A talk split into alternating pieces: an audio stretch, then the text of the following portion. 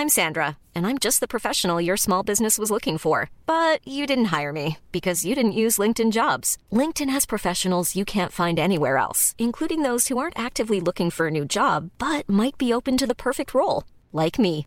In a given month, over 70% of LinkedIn users don't visit other leading job sites. So if you're not looking on LinkedIn, you'll miss out on great candidates like Sandra. Start hiring professionals like a professional. Post your free job on linkedin.com/people today.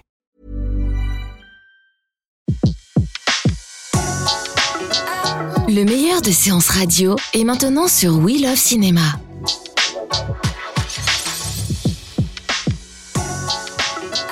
Le meilleur de séances radio est maintenant sur We Love Cinéma. Le pavé dans la toile. César Monterol crève l'écran. Chaque mardi à 18h sur Séance Radio. Bonjour à tous et bienvenue dans un nouvel épisode du pavé dans la toile. Aujourd'hui, chers amis, on s'intéresse à un sujet des plus excitants, du moins en ce qui me concerne, puisqu'il regroupe deux choses que j'adore, la musique et le cinéma. Mais attention, pas n'importe quelle musique. En ce jour, nous allons plonger dans les méandres des guitares saturées, des riffs effrénés, des chants à la voix cassée, de la sueur fermentée, de la libre liberté. Bref, aujourd'hui, on parle de rock et de cinéma. Alors, à sujet sérieux, intervenant sérieux. Et oui, l'histoire du rock et du cinéma s'est très souvent croisée, jusqu'à parfois créer une symbiose parfaite. Pour en parler, j'ai donc fait appel à monsieur Régis Dubois. Docteur en cinéma, auteur de nombreux articles, il est également spécialiste de ce genre musical si beau qu'est le rock. Pour bien débuter, commençons donc par le commencement et les débuts de la collaboration entre rock et cinéma. On peut dire que les, les- les premiers, les premiers films rock en fait naissent avec le rock and roll, c'est-à-dire euh, en 56. C'est l'année où le, le rock and roll explose avec le passage de Elvis à la télévision aux États-Unis. Et donc, euh, ce qui se passe, c'est qu'à l'époque, il y a des films à petit budget qui sont produits un peu à la chaîne pour les drive-in et pour les jeunes. Et très clairement, le filon du rock and roll intéresse les producteurs euh, indépendants qui se lancent dans le genre et qui réalisent beaucoup de, de films rock à petit budget, mais dans lequel on peut voir apparaître quand même quelques stars de l'époque. Euh, Par exemple, Chuck Berry, euh, Bill Haley. Le premier, je pense, c'est Rock Rock Rock de 56. Ensuite, il y a Rock on the Clock, par exemple. Euh, et c'est dans ce, dans ce cycle-là que s'inscrit, par exemple, euh, Rock, avec Elvis Presley. Après, je pense que l'étape suivante, c'est les films des Beatles, euh, de Richard Lester. C'est des films anglais, donc de 64-65. C'est bien sûr Hard Day's Night et Help, euh, où on les voit jouer leurs leur, leurs morceaux célèbres. Et aussi pour promouvoir leurs disques qui sortent en même temps que les films. Déjà, il est intéressant de noter que le rock commence son épopée cinématographique au même moment que son épopée musicale, c'est-à-dire au moment même de sa naissance. Ensuite, il faut relever cette sorte d'échange de bons procédés entre les deux mondes. Le cinéma utilise le rock pour amener les jeunes dans les salles, tandis que les rockers utilisent le cinéma pour promouvoir leurs albums.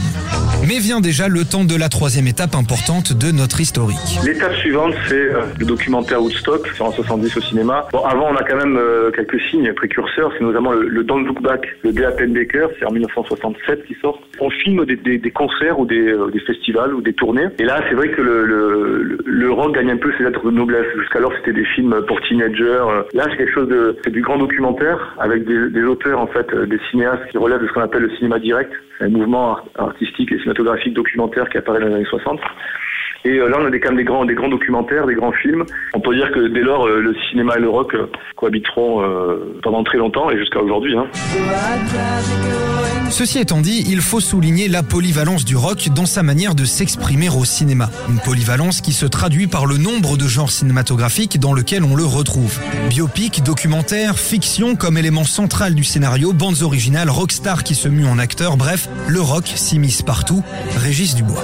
Le vrai premier biopic, c'est euh, un film, c'est le roman d'Elvis en fait, qui date de 1978. C'est le premier biopic à ma connaissance, un film réalisé par John Carpenter et qui, euh, sort un an après la mort du King en 1978. Donc George Lucas, avant qu'il passe Star Wars, il fait euh, un film qui s'appelle American Graffiti en 1973. Et effectivement, la bande originale, je pense que tout fan de rock a au moins euh, dans sa discothèque euh, la BO de American Graffiti qui, est, qui a vraiment tous les grands standards de rock and roll, doo wop, etc. des années 50, début 60. Outre sa capacité à s'exprimer dans toutes les formes du cinéma, le rock a aussi et bien sûr ses aficionados à l'intérieur même du monde cinématographique. Parmi eux, il y a du lourd, comme Martin Scorsese qui, dès 73, dans Mean Streets, mettait les Stones en avant. Ses documentaires sur Bob Dylan, son concert filmé des Rolling Stones encore une fois, ou plus récemment sa série vinyle, sont des chefs-d'œuvre de communion entre les deux mondes. On pourrait aussi citer Jim Jarmusch, qui place d'ailleurs le rock au centre de ses scénarios. Jim Jarmusch, par exemple. Jim Jarmusch, quand il fait Mystery Train, euh, qui est un de ses premiers films, euh, ça tourne vraiment autour de la culture rock, par des deux, deux japonais, euh, touristes japonais qui arrivent à Memphis en pèlerinage sur les traces du King. Donc après, il y a des, cinéastes qui font un cinéma qui, qui relève de l'esprit rock'n'roll, et je pense que Jim Jarmusch en fait partie. Mais alors pourquoi? Pourquoi rock et cinéma s'entendent-ils si bien? Oui, il doit bien y avoir une raison pour que ce genre musical particulier soit si adapté au grand écran.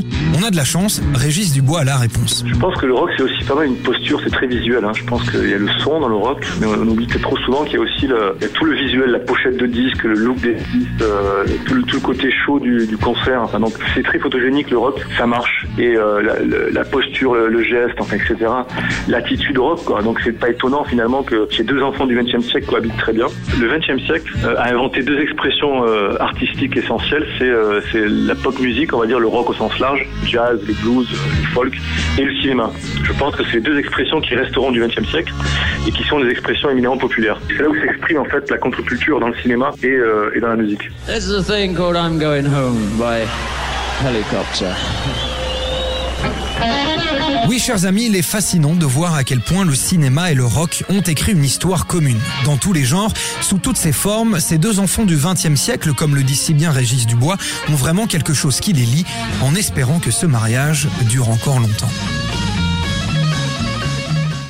C'était Le pavé dans la toile, une autre vision du cinéma. Sur Séance Radio, par BNP Paribas. Retrouvez l'ensemble des contenus séances radio proposés par We Love Cinéma sur tous vos agrégateurs de podcasts. Retrouvez l'ensemble des contenus séances radio proposés par We Love Cinéma sur tous vos agrégateurs de podcasts.